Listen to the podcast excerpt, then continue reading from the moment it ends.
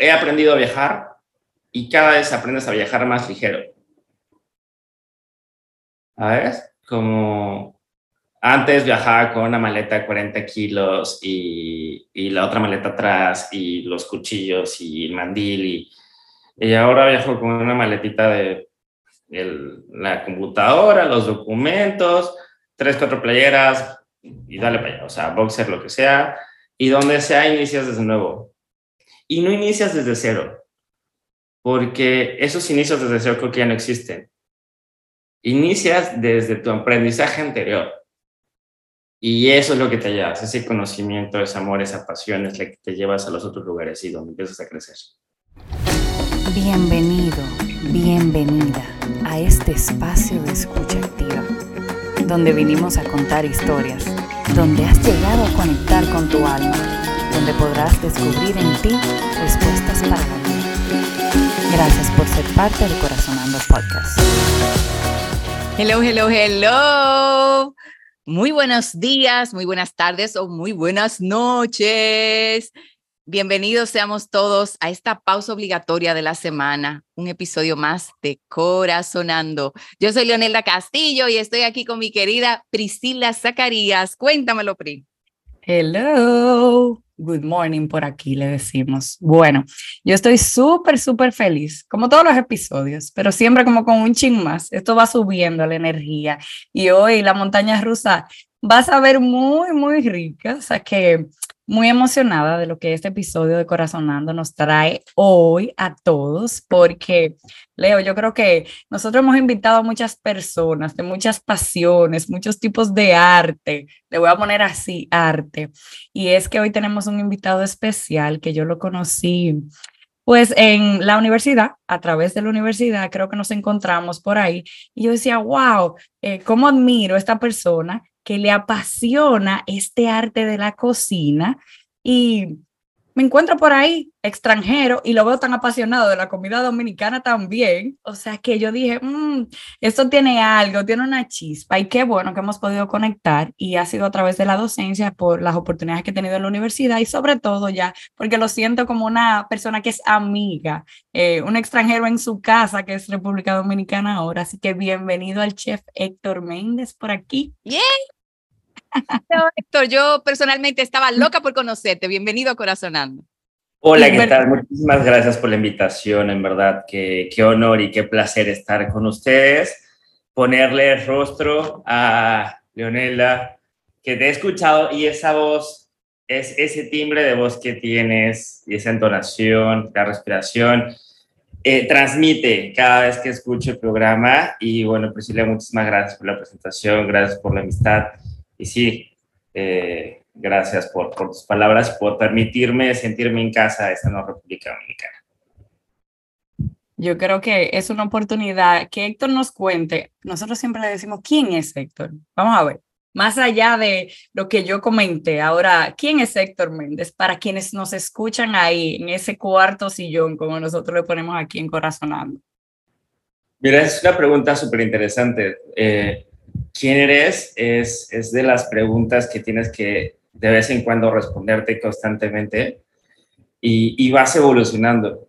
Héctor Méndez es un niño que creció en la cocina, en los fogones, eh, en, en, México, un país como, como eh, América Latina medio machista, donde el niño no podía estar en la cocina porque se le iban a caer los pantalones y mi mamá decía, no importa, luego que se lo levanten, o sea, que, que ayude, que, que, tenga que hacer lo que tenga que hacer, y al rato si le caen los pantalones, que se los levante, o sea, vale para allá. Sí.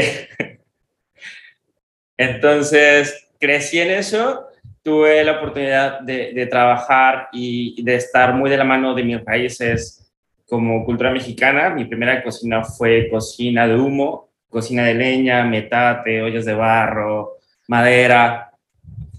Y yo creo que de esa cocina viene la pasión por, por aprender, por disfrutar y por transmitir. Porque al fin y al cabo la cocina para mí es eso, transmitir amor, cariño. No hay muestra de cariño más grande que cocinarle a alguien porque le estás dando tu tiempo, tu espacio y, y cuando lo haces con ese gusto, se transmite en la comida. Y si no sale mal, ¿eh? O sea, créanme, sale mal. Tenemos ahí en, en, casa, cuando hacían tamales, o cuando hacen tamales, todo el mundo tiene que estar de buenas. Porque si alguien está enojado o alguien está como que con el antojo y ya lo quiero rápido, no se hace. Y tengo una hermana que como tres, cuatro veces tuvo que hacerlos de nuevo porque no quería hacerlos porque estaba de malas y siempre, o sea, como que no salen los tamales.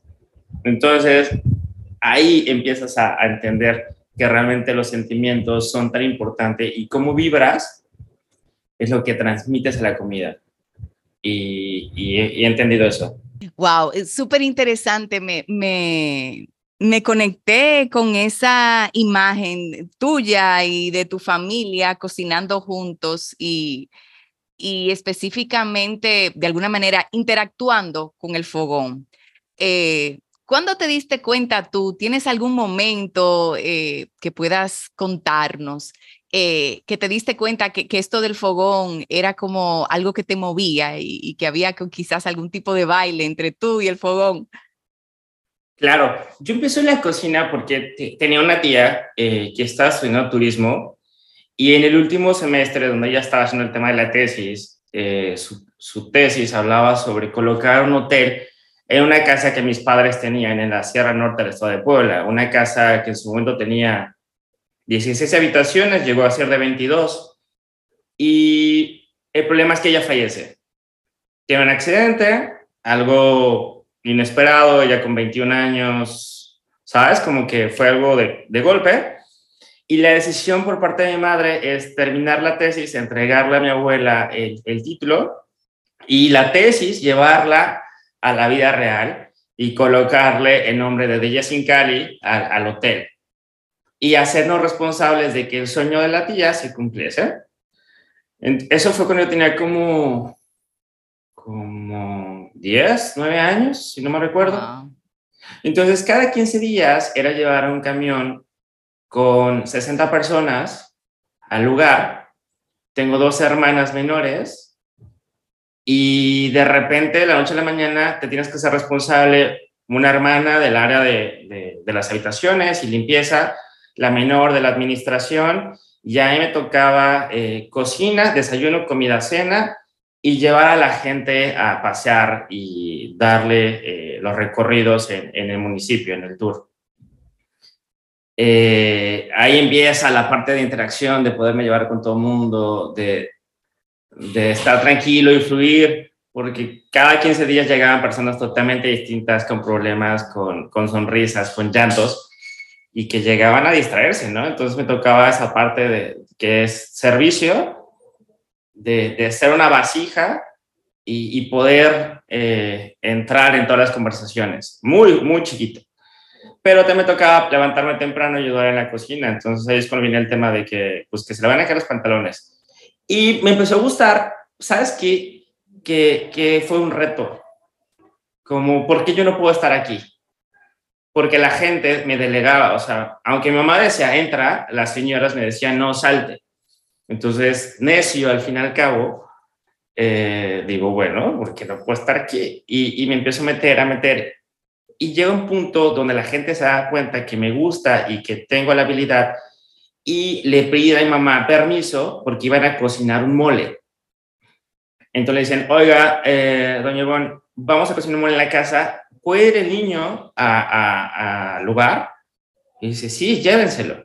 Entonces me llevan a la, casita, una nafre, tres piedras, leña, ir a cortarle al monte, una olla que tenía no sé cuántos años de barro, una pala de madera y empezar a hacer el proceso un comal de barro, a tostar los chiles, el cacao, todas las especias, luego molerlas en un metate, que es una piedra volcánica, que es muy tradicional mexicano, y, y te tienes que arrodillar para, para hacer metate, para hacer la molienda. Normalmente es eso. Entonces es todo un rito lo que existe tras una cocina. Y hacerlo. Y ya después de hacerlo, disfrutarlo, comerlo y convivir con gente que tal vez era el único que tenía para comer. pero que me abrieron las puertas y que, y que me enseñaron y me brindaron ese, ese cariño. Yo creo que ahí fue el momento en que dije, esto me gusta y me llama la atención. Entonces ya cada, cada rato era buscar recetas nuevas, era ver qué estaban haciendo allá y, seguir con la cocina mexicana, que fue mi primer cocina.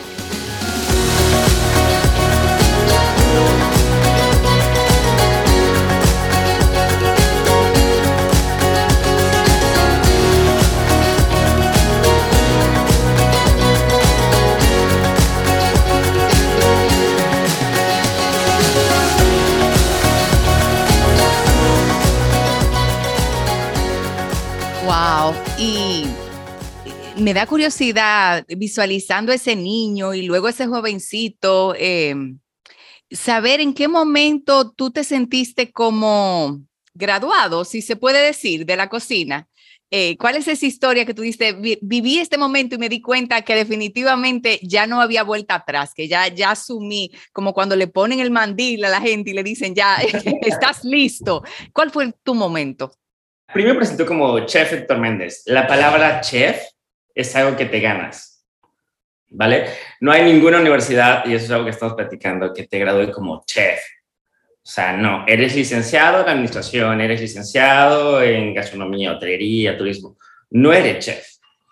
Entonces, después de esa cocina, a los 14 años entré a una cocina eh, japonesa, que en un verano empecé a trabajar y empecé a ayudar eh, de camarero y me metí a la cocina, súper chiquita. Después de eso estaba entre política y gastronomía, me apasiona el tema de la política también. Me fui a trabajar a otro lugar y me di cuenta que no era como el momento correcto para mí en la política. Y seguía con los fines de semana trabajando en cocina y dije, bueno, si eso es lo que a mí me nace, no tengo que negar mi corazón y tengo que, que escucharlo y es cuando decidí entrar a la cocina. Y ya llevo 15 años viajando. En el momento en el que me di cuenta que, que era lo mío, yo estaba trabajando en una cocina en Barcelona con Martín Berazategui en Las Artes. Y uno de los males era que en ese momento yo lo he entendido. Mi filipina decía chef Héctor Méndez. Y desde el primer día que yo llegué me dijeron, chef, solo hay uno aquí y se llama Martín y me mandaron a tacharle la palabra chef, a quitarla, ¿sabes? De la filipina. Mm. Y después de eso solamente me hablaban catalán. Entonces, yo tenía 20 años, me hablaban catalán, yo no entendía, entre español, francés, yo no entendía, me agarraban como fuera de base, hasta que un día, cocinando, el, el encargado de la línea falta, me pasan a mí y me pongo a cocinar sin escuchar a todo el ruido, o sea, me concentro y me enfoco en lo que estoy haciendo, en el momento, sin estar pensando si lo estoy haciendo bien o lo estoy haciendo mal, me enfoco en el momento, viene el plato al pase, que es la barra, el chef, lo paso y sigo trabajando lo mío y dice, alto, vengan aquí. Y volteo y dice, ¿quién montó este plato? Y, veo que es mi plato. Yo, madre mía, es mi plato Sí, señores, así se tiene que montar este plato, así tiene que ser, enfóquense. E, esos lugares son de perfección. Después de eso, todo el mundo me empezó a hablar en español y yo nunca hablaba en catalán, o sea, porque, pero son, son momentos que en cocina a veces te hacen como la, las pruebas, la pasé y en ese momento dije, ok, perfecto, pertenezco a una cocina y pertenezco a una cocina de este nivel y ya fue como mucho más fácil y empecé a fluir. Porque es súper importante el medio en el que te estás desarrollando y que el medio también sea nutritivo y que sea una tierra fértil, no que estés entre espinas. ¿Sabes? Es como necesario ese, ese, esa tierra. Entonces yo creo que fue ahí cuando dije, bien, pertenezco a una cocina y pertenezco a una cocina de este nivel, que no es, que no es fácil. Y ahí no me gané toda la palabra de chef, me gané la palabra como ser cocinero. Que eso soy, soy un cocinero, ¿eh? O sea, sigo siendo un cocinero, sigo una persona que sigue aprendiendo, compro libros a cada rato, cursos, eh, veo lo que están haciendo los demás, investigo, eh, porque siempre vas a, vas a tener que buscar. algo, algo nuevo. Y, y, es parte de lo bonito de mi profesión y de mi, de mi vida, que siempre hay algo nuevo que aprender. Entonces siempre estás evolucionando, siempre estás buscando, siempre estás creciendo. Y, eso es lo bonito, porque entonces no haces todos los días lo mismo. Que eso es lo complicado. La cocina es repetir las cosas, constant, la constancia de los sabores. Ese es el secreto de la cocina. Ser constante en los sabores.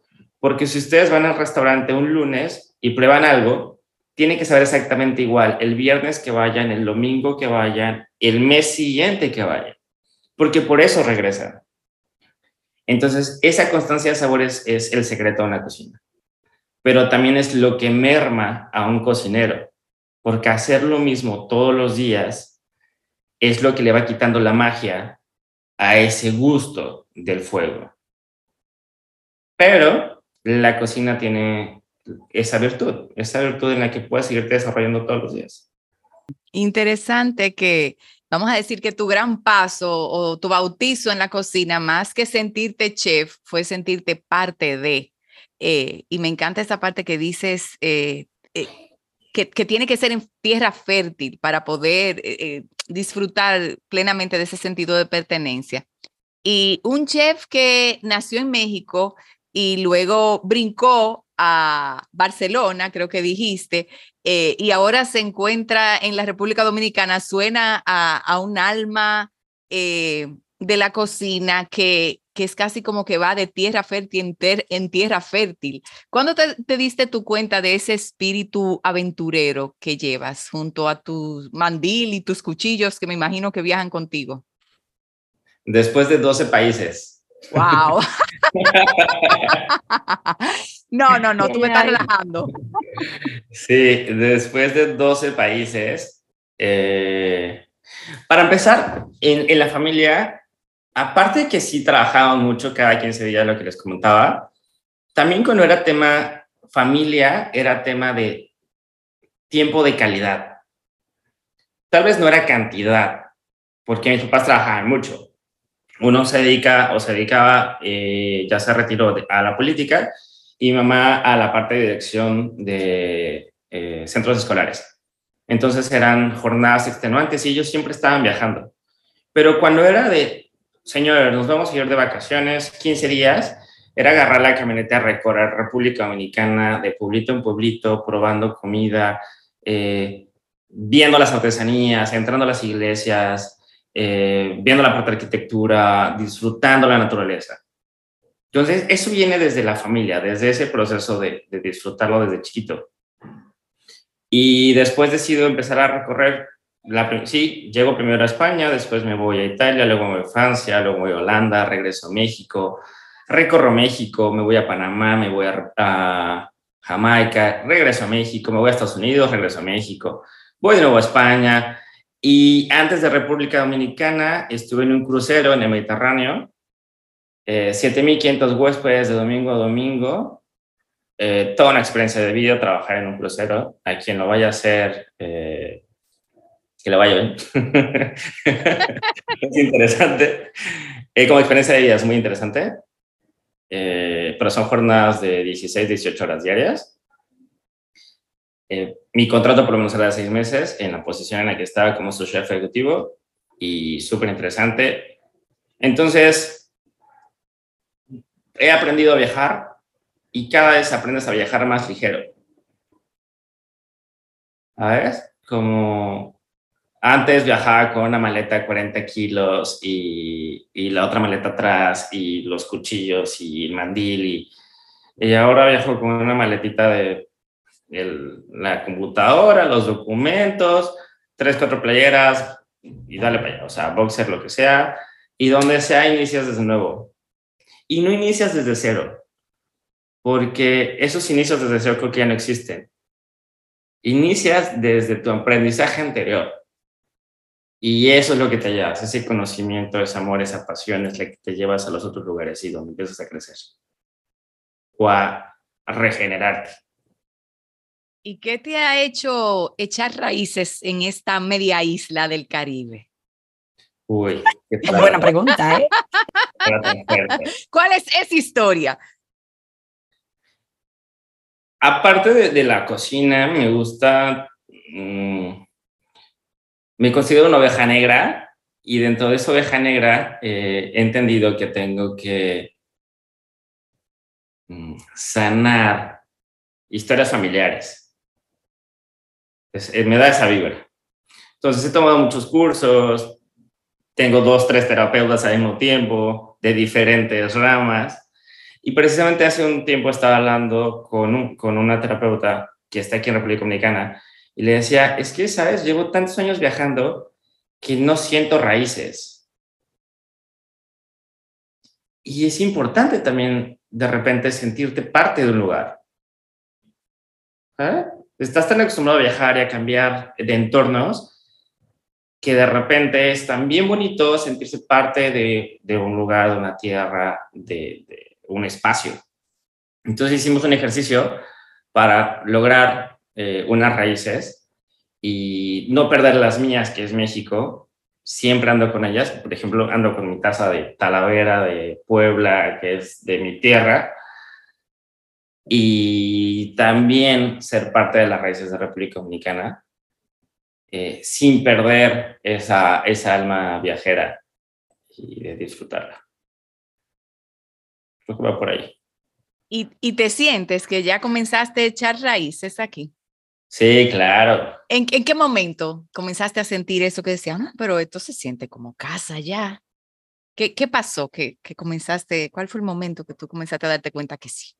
República Dominicana el, me encantaba el, speech anterior de República Dominicana, lo tiene todo.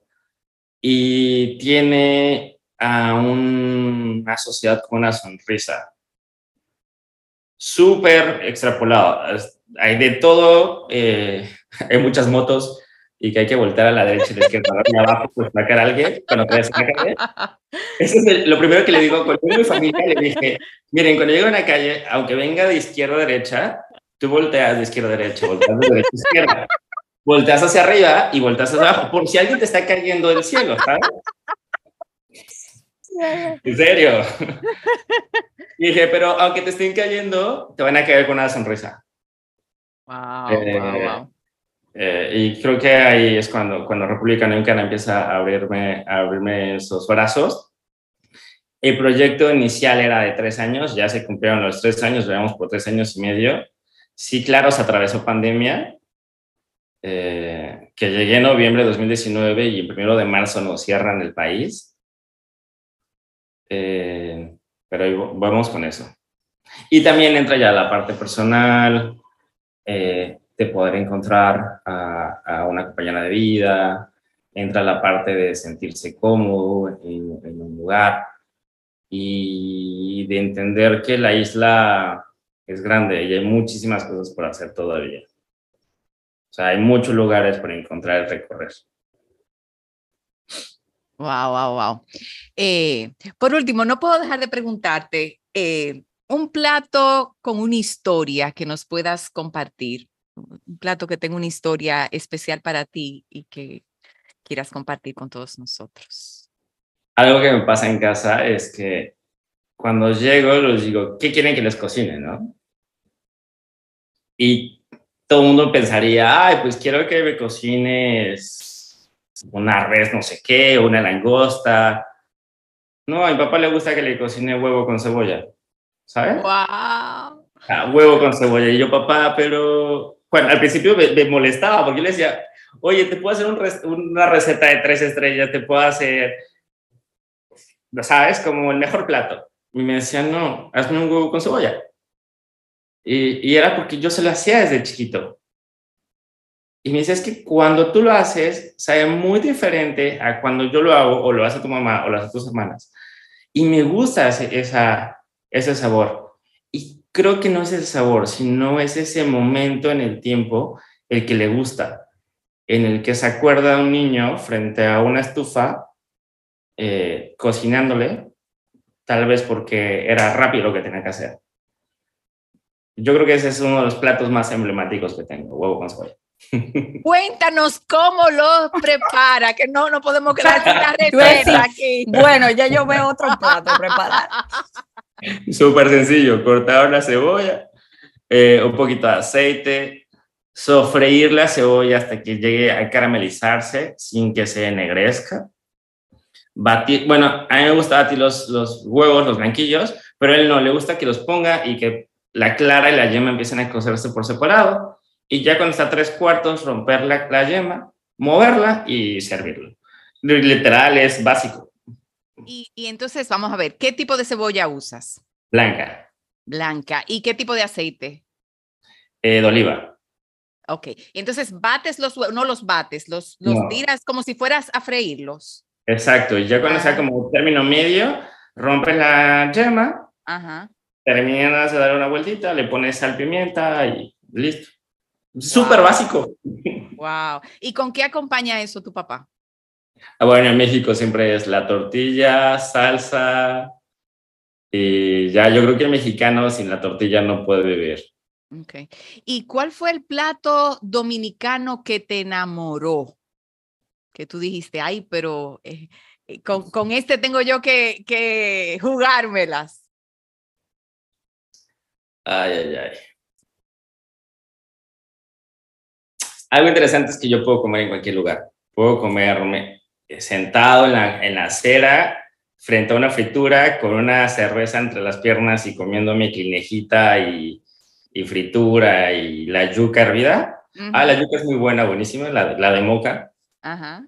Y un muy buen plato que se me hace reconfortante porque es la eso es la, la- la comida, tiene que ser reconfortante. Hay momentos para cada comida y una de ellas es cuando necesitas como ese apapacho y ese abrazo, Mm, es un cocido de patita mm, y aguacate y arrocito blanco y tostones, mm. que los dominicanos son catadores oficiales por excelencia de aguacate y de tostones. Ujú. O sea, yo pensaba que el mexicano comía mucho aguacate, pero no es cierto. O sea, el dominicano y sabe de qué mata es. Sea, es de la mata de la tía. Ah, sí se lo comen, si no, no. O sea que además somos mañosos con los aguacates. Sí, demasiado. Demasiado. Yo, yo tengo una pregunta, eh, Héctor, o tal vez una historia que me da curiosidad preguntarte.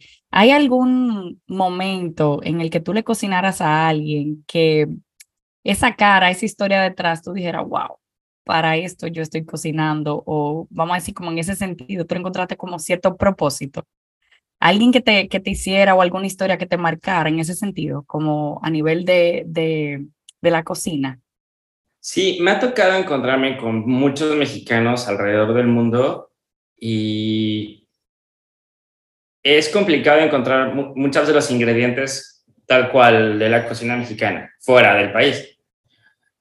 Vi- Viajamos con, hay un, en, en México, cuando tú viajas de, de una ciudad a la capital, se hacía antes, que viajaban con una caja de huevo y en la caja de huevo, marca Bachoco, marca la que sea, adentro había pan, había salsa, había chiles, porque uno viajaba con ese itacate, a eso se le llama itacate, con lo que tú te llevas de casa. Entonces me ha tocado en varias ocasiones encontrarme con mexicanos alrededor del mundo y que de repente le digo, espérame, voy y les preparo algo mexicano. Siempre intento tener en cocina algo por ahí, una salsa o unas tortillas o algún guisado y llegar y decirle, toma, y verlo cuando lo, lo muerden y decir, ay, estoy en casa, eso es para mí como reconfortante. Porque, porque sí, porque es darles un pedacito de, de, de ese amor, de esa tierra que muchas veces extrañamos y que dejamos por diferentes circunstancias, en mi caso por trabajo. Entonces, que tú puedas transmitirle eso a alguien es súper rico. Y también viene de la parte de poder transmitirle a algún extranjero lo que es la cocina mexicana como tal. Eh, está muy dañada la cocina mexicana con lo Tex-Mex, que es un estilo de cocina totalmente diferente. Y que no, que le digas, mira, un taco no tiene que ser con mayonesa, catsup, eh, lechuga, maíz, o sea, no. Un taco es esto. y que también aprendan a disfrutarlo y que les ahorres un vuelo. Y, eso, eso es de las historias que me gustan. Cuando la gente puede morder y decir, ay, esto es México. Recordar, es como la película de Ratatouille. Cuando prueba, prueba el Ratatouille y que recuerda su infancia, eso, eso es lo que me gusta. Suena muy trillado, pero esos de los momentos que dices, valen la pena. Bueno, pues yo no sé ustedes, pero según esta conversación va avanzando, yo me voy como llenando, como quien está degustando de un rico plato. Eh, y creo que ha llegado el momento justo para poder invitarte a resonar con Héctor y con sus historias y con todo lo rico que trae su presencia a este corazonando. ¿Cuáles imágenes, sensaciones, emociones llegan a ti? Esto es Corazonando.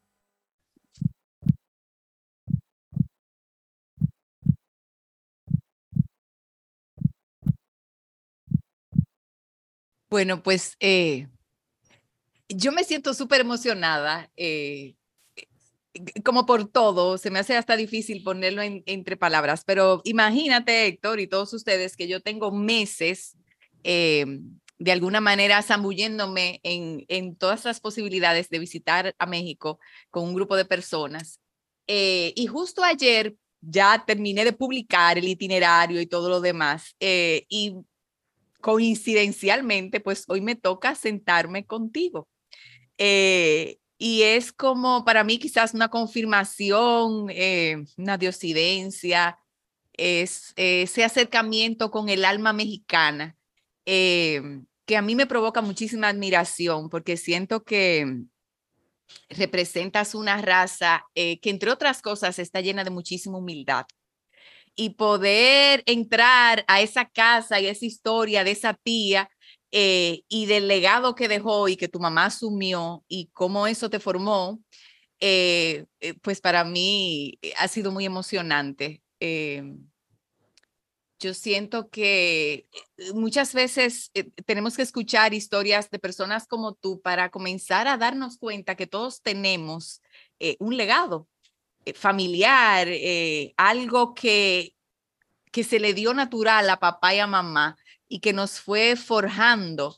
y muchas veces nos fue llevando mucho más allá de los prejuicios sociales, y muchas veces hasta familiares que, que, pueden haber ahí. Me encantó eso de que tu mamá decía, si se le bajan los calzones, se lo encaramamos nosotros. y cómo es, cómo eso te fue llenando de una seguridad que te ha hecho hasta viajar eh, detrás de ese sueño de seguir eh, cultivando tu arte en la cocina. Eh, y bueno, y luego el, cómo el paladar puede ampliarse e-, es casi como esa ambigüedad que tú dices, soy mexicano y, mm, eh, vibro con estos sabores y me, encanta poder eh, satisfacer a la gente de mi tierra con, estos sabores, que, aún fuera de ella. Pero en Dominicana también me disfruto muchísimo lo que hay. Es como una mirada muy inclusiva de, que puedo celebrar lo mío, pero también puedo celebrar lo otro y hacer lo mío. Eso me encantó. Eh, y, ver, ver la República desde los ojos de un mexicano y cómo es cierto que nosotros sin darnos cuenta manejamos viendo hasta arriba y abajo. Eh, también me da, eh, me da mucha curiosidad porque siento que cada cultura tiene particularidades que a veces el que está dentro no puede apreciarlas y cómo todo eso nos suma eh, todo eso nos va. Y, quisiera poder eh, transmitirle a quien nos escucha un poquito de uno de mis platos favoritos desde hace varios años, me imagino que quizás 2020, eh, calculando de acuerdo a las fechas que das, que es un taco de camarón que tú haces, que para mí es un pedacito de gloria. Por ahí comienzo yo a resonar. gracias, gracias, gracias. gracias. Eh, yo no creo que sea una casualidad, sino es una causalidad. He entendido que se llaman causas. Entonces, que estés buscando viajar a México, por favor, dime cuándo vas y hacemos. Si ya tienes un itinerario, te digo, mira, ve por tal restaurante, a tal lugar, o ve a tal fonda, a comer a la calle. Eh, me gusta transmitir eso, que, conozca mi cultura y la cultura por la parte de la cocina. La parte de que somos una, sociedad con historia, eso me gusta, que mi país no ha perdido su historia. Aún y después de una conquista y de un golpe social desde un extranjero, se, se, la, la, cultura se ha conservado y sí, la, se ha distorsionado un poquito tal vez en algunas cosas, pero sigue teniendo una esencia y la seguimos disfrutando. Por la parte de, de ser un extranjero en, en, República Dominicana, mi jefe de repente me dice, oye, es que el mexicano me está llevando a conocer mi país. Y wow. nos pasa, se llama ceguera de taller. De repente tú lo tienes todo, pero estás acostumbrado a verlo, que no lo disfrutas de la misma manera y lo que lo disfruta alguien de fuera. Pero no es eso, sino tienes que de repente tener el corazón de niño y, tener esos ojos de maravillarte por, por una planta, por un árbol, por un río y disfrutarlo y conectarse con la tierra y quitarse un poco de miedo. Muchas veces la gente a veces deja de viajar porque dice, ay, es que no hablo inglés, no hablo francés, no hablo alemán, no, no tengo ni otro idioma. Oiga, muchas veces me ha tocado estar en países en los que no hablo la lengua y con una sonrisa lo haces todo. Me acuerdo estar en, en Cannes, sí hablo un poquito de francés, pero de repente no es tan fluido, y llegar al, al mercado y pedir unas unas olivas, un pan, un jamón, un queso, una botella de vino, agua, todo sin gran, gran conocimiento de francés. De ahí llegaron a iglesia, había un violín tocando, hacerme mi sándwich y de repente estar sentado así en la tierra, comiendo una baguette en Francia, echándome vinito, escuchando a un violinista increíble, con una vista y todo con una sonrisa. ¿Sabes? No, no necesito otra cosa más que dejarme guiar por mis pasos, por mis pies, fluir y seguir ese corazón hasta donde tenía que estar, que era ese lugar, y disfrutarlo, conectarnos. Y me ha tocado también en República Dominicana conectarme. Hay lugares muy bellos, hay playas, montaña, hay aventura, eh, gente con un corazón enorme que te abre la, la casa y te dice, mira, tengo arroz o tengo eh, tostones, pero toma, por favor. Y, y, disfrutarlo y comerlo con ellos es súper rico. Y del taco de camarones, gracias. Ese, placer, placer, placer. Ahora estoy yo loco por comerme uno. Ese es uno de los platos que, que siempre pones ya cuando vas a un restaurante hay que analizar el menú y de repente para un menú para mí, cuando tienen la firma del chef, es la radiografía, es el rayo X de una cocina y es el rayo X de la vida del chef, porque te va diciendo qué le gusta a él, cuáles son las técnicas que usa, cuál es la, uh, la tradición de dónde viene, cuál es la escuela de dónde viene, porque se ve reflejado en sus platos. Y para mí ese taco, que es el taco baja, fue con los ingredientes que encontré en República Dominicana, hacer un pedacito de México y decir, miren, no hay tortilla de maíz, porque en ese momento no la había encontrado todavía, pero esto sabe a, República, a, a México, sabe a Baja California y sabe a México. Y, y no tiene que llevar otro ingrediente más que esto. Disfrútenlo. Sí, al principio maté como dos, tres dominicanos en la cocina porque tenía bastante picante a mis cocineros que les dije, miren, prueben. Y se estaba muriendo del picante. Eh, ahora lo malo es que ya mi equipo se ha acostumbrado al picante y de repente le digo, prueben y, y ellos ya no dicen, ay, está bueno. Cuando sale a la mesa se están tosiendo por, por tema de, picante. Pero son los platos que tienen que ir a probar acá y, y disfrutar. Los tacos baja. Ay, sí, yo te voy a decir algo como, como comensal. Eh, para mí tienen la combinación perfecta de sabores. Hay, una palabra que creo que es unami, que es como esa perfección de donde está todo. Eh, es de estos platos que te comes, eh, en este caso un taco, quizás dos, eh, y ya te sientes satisfecho. O sea, como que no necesito más nada. lo que me, trae a, la mente esa frase que usaste, no sé si esa fue la palabra textual, pero así la interpreté yo, es como que hay, hay un tipo de comida que es que te apapacha.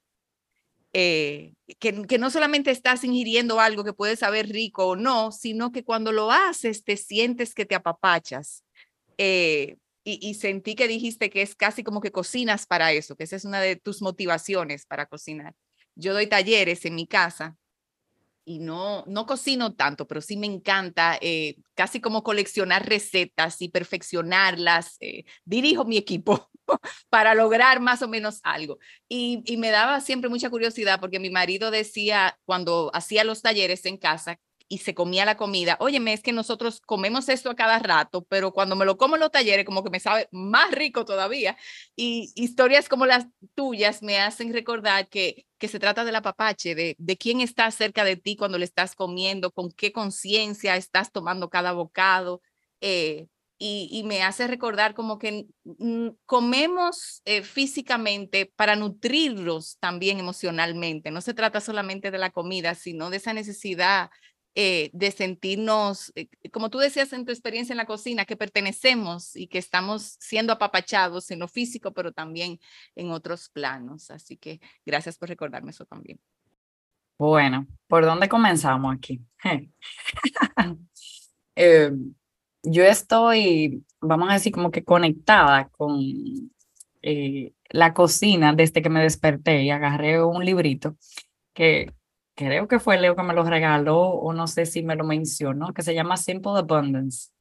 Y la lectura de hoy es Cooking as an Art, o sea, cocinar como un arte. Wow. Y yo digo, wow, pero las causalidades, le puso Héctor aquí, diosidencias para mí, ¿verdad? Yo dije, no, pero imposible, mejor.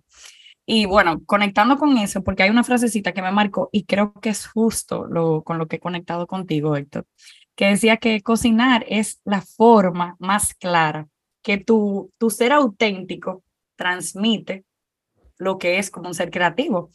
Y creo que en todo lo que has expresado es una forma como de expresión tuya misma.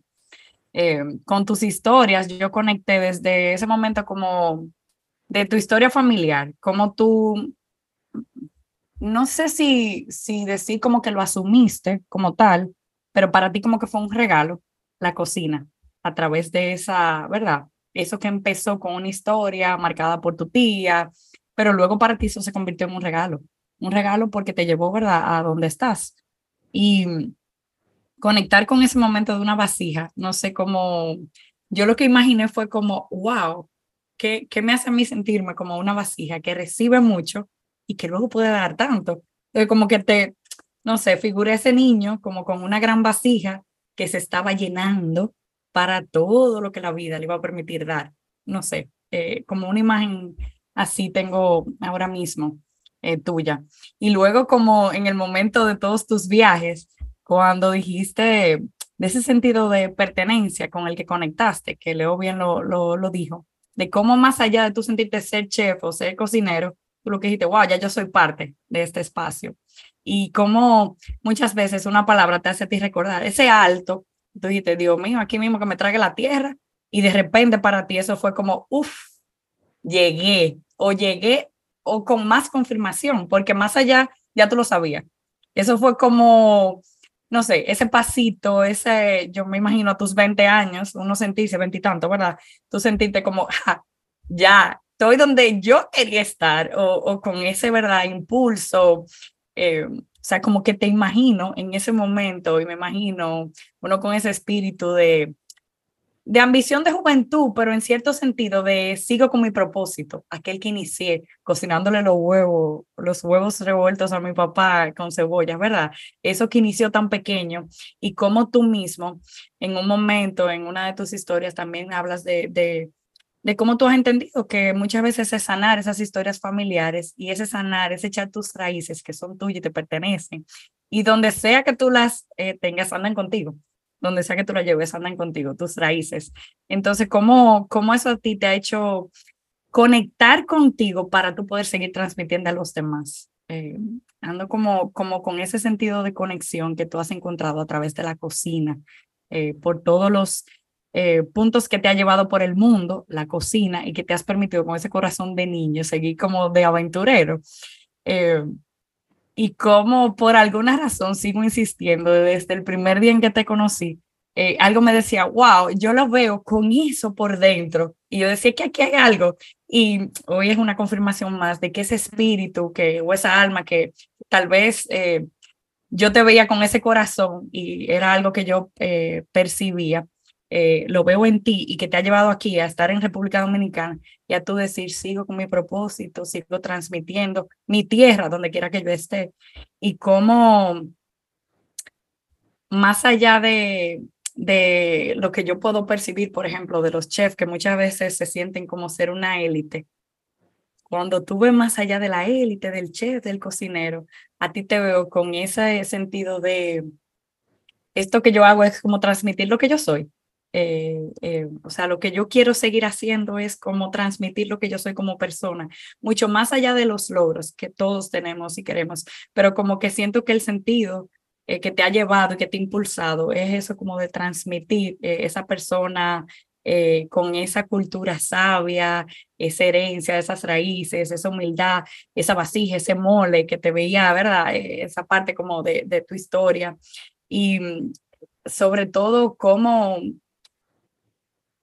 más allá de todos los países que tú has pasado, tú sigues siendo tú, Héctor, eh, como mexicano. No sé, tengo como, como esas eh, imágenes en mi cabeza y que, que me hacen, ¿cómo te, cómo te lo diría? Ver en ti eh, o conectar contigo como cómo uno puede andar por el mundo, conectar con espacios, ciudades, países y así mismo llevarse a uno como con el corazón, donde quiera que uno vaya. Entonces, con esa sensación de que viajamos siendo lo que somos y así ligero, siendo lo que somos, podemos llegar como a cualquier sitio. Y feliz de que te sientas en casa siendo extranjero, echando raíces.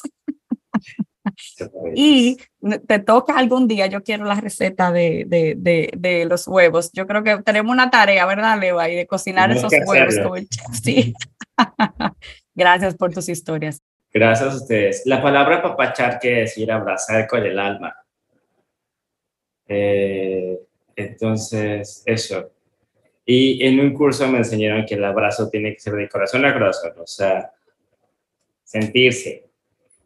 Entonces, es eso, es abrazar con el alma. Como bien lo dijiste, hay cocinas que son reconfortantes y que te recuerdan a la abuela, la mamá, que cuando te caíste te rayaste una rodilla, te dio algo para tranquilizarte y eso tú lo conectaste a tu esencia y entendiste que esta paleta de limón era ese momento de sentirse bien y tranquilo y apapachado. Entonces muchas veces es también lo que buscamos en, en, los sazones. En la parte de los viajes y aprender a viajar ligero no ha sido fácil.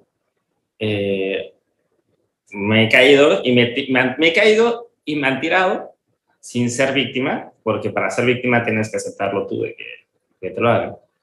Eh, y las cosas no han sido fáciles. Han sido momentos de estar fuera de casa, sí, de, de, la lágrima, de, decir, oye, estás solo, eh, de repente no saber qué hacer, hay quien acudir. Pero si no te abandonas y empiezas a cuidarte a ti y a apapacharte a ti y a, pensar en ti y a desarrollarte, creo que ha sido de las cosas que me han ayudado a, desarrollarme como, como ser humano, a cuidarme primero para poder cuidar después a alguien. Porque si no me cuido yo, ¿quién me cuida? Si no me desarrollo yo, ¿quién me, quién me va a desarrollar? Y en lo de saber aceptar también es saber decir, esto no es mío. O sea, sí tengo un legado, sí tengo una historia familiar, pero esa, esa historia le corresponde a esa persona sanarlo. Y no lo voy a cargar. Porque antes lo cargaba y decía, oye, y, te sentías con un peso raro, ¿no? Y, y, te molestaba y andabas de malas todo el día. Y de repente dices, oye, espérame, es que esto no es mío, no me corresponde a mí sanarlo. Le toca a alguien más. Y que se haga responsable esa persona de desarrollarlo. Y cuando te empiezas a liberar de eso, ese es también aprender a, viajar eh, más ligero. Ayer subieron una foto, una amiga que conocí en el Camino Santiago Compostela, y, y mandó un mensaje en un grupo que tenemos de, oigan, los extraño, recordé esto, y mandó una foto. Cuando estamos en el, en el camino. Cuando yo llegué al camino, llegué con haber visto todos los videos de YouTube de qué tenías que llevar en la maleta, el kit de primeros auxilios, el poncho, dos playeras, unos pares de zapatos, dos calcetas de primer día, una mochila atrás, 15 kilos. Después, en el último día, mi mochila era mi cartera, la mochila, el poncho y se acabó. Y eso fue un aprendizaje en siete días de decir, ¿por qué tengo que cargarme esto? Cuando lo único que necesito son dos cosas. Y la perseverancia, que sin esas ganas de seguir caminando no lo vas a lograr. Y cuando llegas al lugar y lo logras, sí, sabes que es derramas así, río de, de lágrimas, pero no son lágrimas de tristeza, sino de alegría por haberlo logrado. Pero ahora es, ajá, ya logré una cosa, ahora qué más. Y y aprender qué es eso todos los días, qué más, qué más, qué más, y desarrollarte y no quedarte en el camino o no quedarte en ese momento de que me pusieron la, la, palmadita en la espalda de, ah, muy bien, felicidades por tu plato. Me hubiese quedado en ese momento y ya, lo logré. No, ay, ¿ahora qué más? ¿Cómo me desarrollo? ¿Cómo ayudo?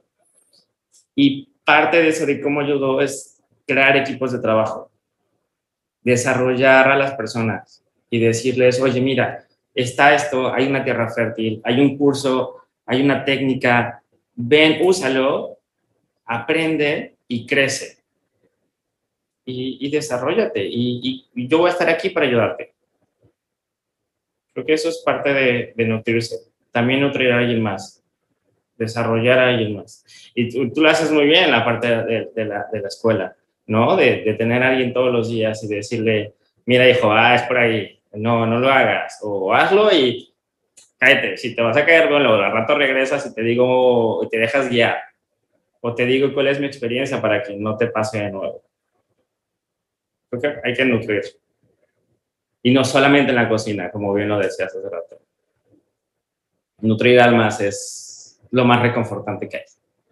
Tú sabes que yo practico el lenguaje del corazón y me dedico a enseñarlo y escuchándote, eh, me acabo de dar cuenta que una manera de yo poder contarle a la gente qué hago es que yo enseño a la gente a hacer familia eh, con quien esté a su lado. Es, eh, esas imágenes que dijiste de crear equipo, de, decir, ven, vamos, te figuré como en esa cocina con, con tu gente, conectando con ellos y, ¿verdad? y, siento que, que tenemos el reto de nutrirnos los unos a los otros de esa forma porque a la larga el hambre que el ser humano trae va mucho más allá de, esa hambre física eh, y es un hambre y una sed eh, a la que todos podemos ayudar, eh, a la que todos podemos servir un bocado cada día, como decías anteriormente, hasta con una sonrisa. Ya, muchas veces basta. y es como estar pendiente de, de dónde yo puedo nutrir y de cómo puedo nutrir a cada paso. Y como decías, y cómo puedo nutrirme yo a mí mismo eh, en el camino para poder eh, tener las fuerzas de, caminar el trecho que me toca cada día. Gracias, gracias. En algún momento de este último comentario, Héctor, me recordaste eh, mi abuela, bueno, en casa de mis abuelos maternos, mi abuelo siempre traía leche de vaca. Yo me encanta la leche de vaca. O sea, recién hervida, o sea, me fascina. Ya ahora no se consigue tanto, pero recuerdo de pequeña que siempre que llegábamos donde mi abuela, no importaba la hora, siempre había una olla puesta en la estufa y había leche de vaca, siempre. Y si se cortaba la leche de vaca, mi abuela hacía el, dulce de leche cortada, ¿verdad? Lo típico. Pero yo en un momento conecté con la historia porque hablaste de esa parte que es reconfortante. Señora, a mí me encantaba tomar esa leche tibia, porque ya, ¿verdad? Estaba tibia en la olla.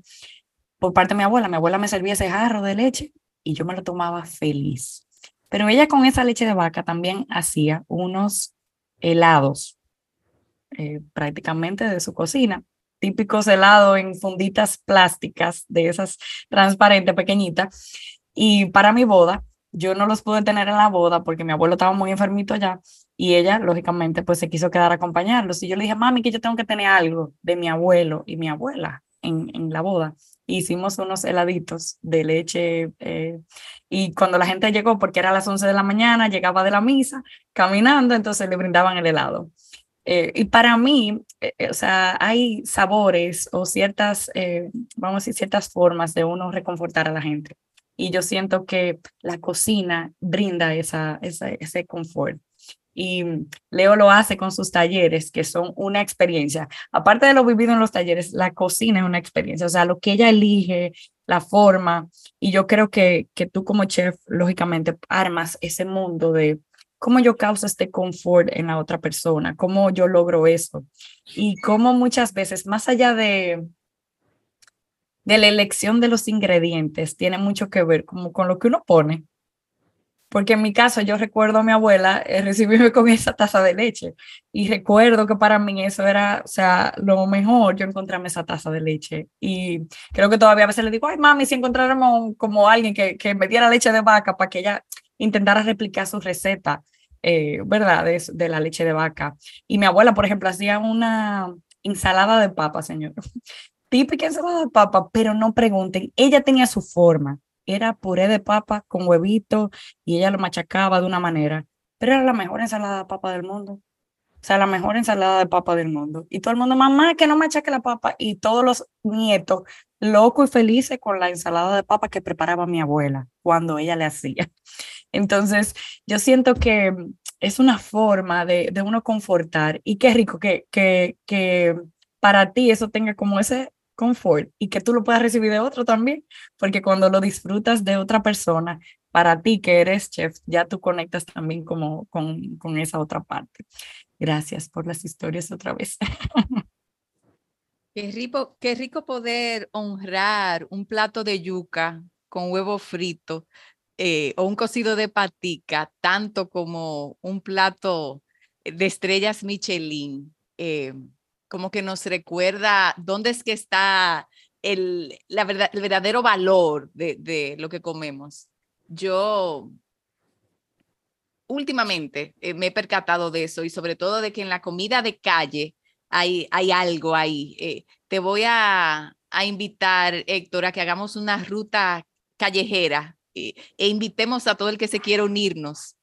Y recordé, año 1996, en una calle de un vecindario aquí eh, que se llama Villa Olga, había un carrito eh, que lo parqueaban eh, frente a la casa de un muy amigo nuestro, mío y de quien era mi novio en ese tiempo, que hoy es mi compañero de vida.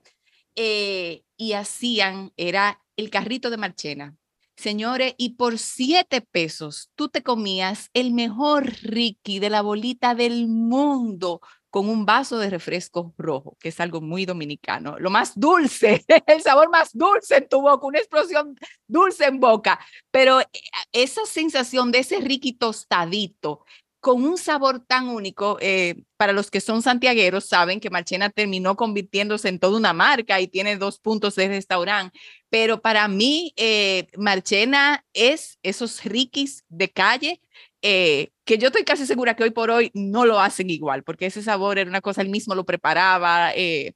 único, único, único. Entonces es como, como confirmando eso que decías, es Héctor, que no es la comida, es la memoria eh, que, que, te hace añorar esos sabores y intentar recrearlos una y otra vez.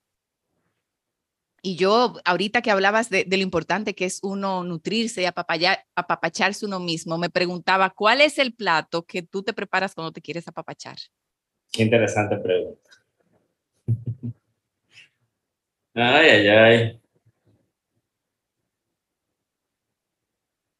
Tengo eh, soy fanático de las hamburguesas de comida rápida. del desayuno. Del desayuno de comida rápida, es súper rico. Ese juguito cítrico de, de caja.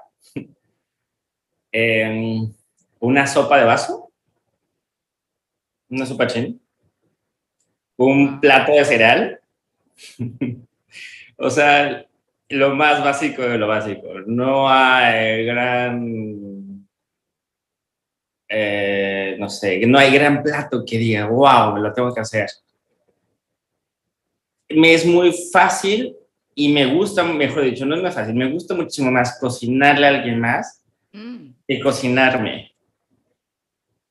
Porque cuando me cocino, muchas veces no logro transmitir el, el, sabor que yo quiero, porque soy mucho de memoria, me, de memoria eh, en el gusto.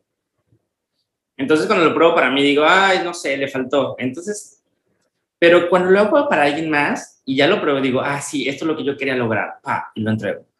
Entonces, cuando quiero reconfortarme es viajar al típico bono y comerme el cocidito este de pata o a la comida coreana y comerme una sopa de la comida coreana. Buenísimo el Palacio de la Coreana aquí en Santiago. O... ¿Qué lugar? Ay, hay unos sándwiches que te estabas diciendo eh, que está... No sé la calle, soy pésimo para los nombres. Por el Banco Popular, la torre del Banco Popular, enfrente, y que hacen un sándwich de, de, pierna. Delicioso. Oh, pero ese nombre hay que buscarlo. Ay, eh, me llevaron una vez unas tostadas que están en el parque de, de los jardines, ahí al lado de, de las canchas de básquetbol.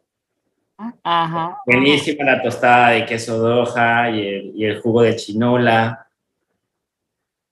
Entonces, no hay gran plato que, que diga, wow, me sea reconfortante. Pero sí lo busco, lo busco de fuera, busco ese cariño de, de, otra cocina, no desde la mía. Yo en verdad, yo ayer cené cereal, o sea, cereal con leche. Wow. No era como otra cosa.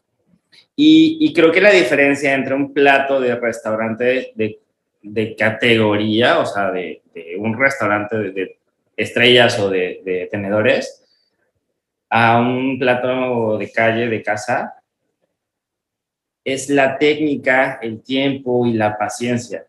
Porque al fin y al cabo es el mismo jitomate, es la misma cebolla, son los mismos ingredientes. Entonces a mis equipos sí los considero familia, porque pasamos más tiempo con ellos que en casa. Entonces siempre se los hago saber que son mi familia. Y lo que les digo es eso, que le pongan amor, cariño, tiempo, paciencia, que lo hagan bien, y que lo hagan con esa técnica y con esa pasión para que se pueda sentir diferente. Para mí ahí está la, radica la diferencia, porque les digo, ese mismo jitomate que, hacen, que hacemos aquí arriba, ese mismo jitomate que venden allá abajo. Simplemente es ese tiempo que tú le estás dedicando para hacerlo bien y que sea constante ese saborcito. Y por favor, hay que hacer recorrido de gastronómico por Santiago, Santo Domingo. Hay muy buenos lugares. Vamos para la línea, comer va, Va la ruta gastronómica. atentos, chicos, atentos. Chivo de la línea muy rico. Una vez también probé pipián. Sí, Delicioso. Muy, muy bueno. Eh, yo soy de friturita y cosas. Me viene la sensación de qué ricos somos, eh, que contamos con todo un universo de sabores y de cosas muy autóctonas eh, y muchas veces como que nos perdemos, lo olvidamos. Eh, yo he estado cuidando mi dieta en el último mes y parte de lo que me ha tocado volver a comer, que tenía años que no lo disfrutaba, es algo tan sencillo como una naranja Señor, y yo me he disfrutado. Yo, espero a veces que den las 5 de la tarde para comerme mi naranja y la, la, la acabo, que la dejo hecha triza. Porque es como que, wow, qué ricura poder disfrutar de una naranja. Em, entonces, parte de lo que me voy llevando de todo esto es que, así como eh, él decía, la, la, diferencia en la alta cocina es el tiempo, el cuidado que le pones. Eh, como la presencia completa de la persona que está puesta para eh, servirte eso, ¿verdad? Eh, siento que al momento de recibir lo que ingerimos, es, ese mismo cuidado, esa misma presencia absoluta es lo que nos lleva a disfrutarlo plenamente. Ay, ay, ay, qué rico. Y qué hambre. ya casi, casi vamos cerrando, pero yo no puedo hacerlo sin eh, invitarles a hacer una ronda de comidas reconfortantes. Eh, y así cada uno va diciendo una cosa que le llegue y nos vamos turnando hasta que sintamos que acabamos. Eh, tacos, tacos en dos versiones. Tacos del pastor, Pri, ya sé que son tus favoritos, pero los tacos del pastor que hace a dos calles de mi casa en Puebla son como un manjar. Los plátanos amarillos fritos con huevo frito de mi abuela Máxima. Pienso en el locro de pollo y el chofán que hace mi mamá. Como que pienso en esos dos arroces. No soy arrocera, pero esos dos me fascinan. Ok, pienso en el arroz con cebolla. Mira qué interesante que sea arroz con cebolla que hace eh, mi pareja de vida. Y, ella no cocina mucho, pero cuando cocina y hace arroz con cebolla es como, ay, qué rico. ¿Sabes? Como sé que me está cocinando. El mangú con longaniza de mi mamá. Un sancochito hecho en leña. Uy, de cuatro asas, así gigante, que es para 50 personas. en casa, mi abuela cocinaba, tenían, eran 14 hijos de parte de mi madre, y del otro lado también eran muchísimos. Entonces siempre era comida abundante. Y cuando empezaron a, salir los hijos y empezaron a cocinar de manera más pequeña, la comida no sabía igual. Entonces, cuando uno puede disfrutar esa comida de volumen que se hace en casa, es muy, muy rica. Me recuerda mucho a unas gorditas con una salsa martajada, eh, con un tasajo, que es un pedazo de carne así asadito, unos frijoles. Me se me la boca. que son cosas que, recuerdan a, casa y a familia. El pastelón de arroz de la tía Carmen. Mi suegra tiene una forma muy particular de hacer un arroz con zanahoria. Entonces el tipo es como un arroz eh, con vegetales, pero ella le pone las rodajas de zanahoria arriba. Entonces cuando tú como que te sirves el arroz, es como si fuera como una eh, al vapor. Sí, me encanta ese arroz. Se siente como suave. La tomaca de Priscila. Ah, Priscila, lo Hablando de zanahoria, el pastel de zanahoria que hacen en la tinaja de Jarabacoa, wow. Yo, o sea, yo he hecho viajes solamente a comer eso, literal. Buenísimo. El pastelón de pollo de la tía Mecho. Divino. Héctor, te toca probar eso pronto. ¿Para qué va? Hay un lugar mexicano aquí en, Santiago que está hacia los cerros de, de Burabó, atrás del Nacional Grande, que, que sabe a México. Y esos tacos dorados de pollo, delicioso. Una cervecita o un eh, traguito con tequila, buenísimo cojan. No, que ya me está dando hambre. aquí estamos, los tres con la boca aguada. Voy a decir algo solamente para cerrar. Mi papá tiene una forma muy única de comerse los aguacates. Y entonces, un aguacate grande lo partía a la mitad y lo llenaba de tuna con cebollita y tomate. Entonces se comía el aguacate con la cuchara, con todo y la cáscara. O sea, para mí esa forma era también una forma de reconfortarse porque cuando se la comía, se la comía con todo el gusto. bueno, esta montaña rusa, señores, qué viaje de sabores, qué viaje de conexión, de emoción, de intención a través de muchos ingredientes y sobre todo muchas historias.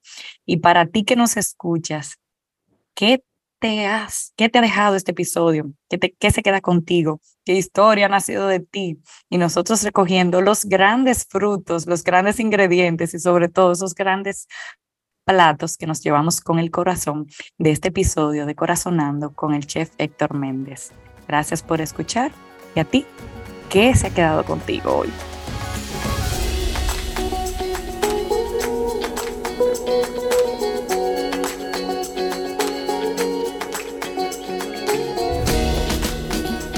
Yo me voy como quien ha sido parte de una gran cena. Eh, de verdad, como habiendo disfrutado de un, de un super manjar. Eh, pero quizás así como tratando de ponerle la tapa al pomo a todo lo vivido, eh, creo que lo que más queda conmigo es esa, eso que Priscila decía que siempre ha visto en ti, Héctor, desde el momento que te conoció y, que es como si lo estuvieras cargando. Y cómo con eso nutres todo un mundo, sin importar dónde estés. es una cualidad eh, que me llama, que me sigue llamando eh, y, que me dice, tú puedes también y qué bueno que cuentas eh, con personas como él para, para seguirte nutriendo y para recordarte. Gracias, gracias, gracias. Pues de mi parte, muchísimas gracias por, por este espacio, por permitirme ser parte de Corazonando, una raíz más, una vena que une corazones y que hace vibrar y que nutre, como, como ese golpeteo del corazón que nutre todo el cuerpo. Eh, gracias por a quien nos ha estado escuchando y por su tiempo, por su espacio, por permitirse escuchar historias. Y, y si en alguien le resonó algo que le recuerde ese bocado de la infancia, que, que atesore ese momento que se apapache y que dejen qué lugares son los que hay que recorrer para, para comer y sentirse apapachado por, por esos manjares que, que hay en República Dominicana. Yo me voy con una sensación de llevar una gran vasija de platos, sabores, olores, colores, historias y cómo siento que cada plato es una oportunidad de conectar conmigo y con la otra persona. Eh, como recibir ese auténtico ser que está frente a mí y que me está mostrando a, a través de su forma de expresión. En este caso estamos hablando de la cocina, pero como también cualquier persona que se exprese es una forma de mostrarme quién es. Entonces me voy como con, con ese sentido de llevarme la vasija bien llena y eh, de todos los aprendizajes que he recibido a través de las historias con Héctor y con Leo aquí en este episodio. Y como muy llenita, me voy llenita, llenita, eh, y con la intención de disfrutar aún más del auténtico ser que hay detrás de Héctor, de Leo, de quien sea. Y que sobre todo Leo tiene un plato muy reconfortante, el bizcocho de chocolate, señora. Yo no soy chocolatera, pero se me olvidó esa ahorita, el bizcocho de chocolate de tía Leo. Gracias por escuchar. Bueno, pues yo creo que nos vamos más que satisfechos, sobre todo de contar con tu escucha. Gracias por ser parte de este episodio. Hasta un próximo Corazonando. Gracias. En una próxima. Muchísimas gracias por llegar hasta aquí. Si quieres saber más de nosotras, síguenos en arroba viviendo desde el corazón. Si quieres contarnos una historia, proponer una historia, proponer un tema, seguir resonando, puedes siempre escribirnos a nuestro nuevo correo corazonandopodcast.gmail.com. Bye, nos vemos.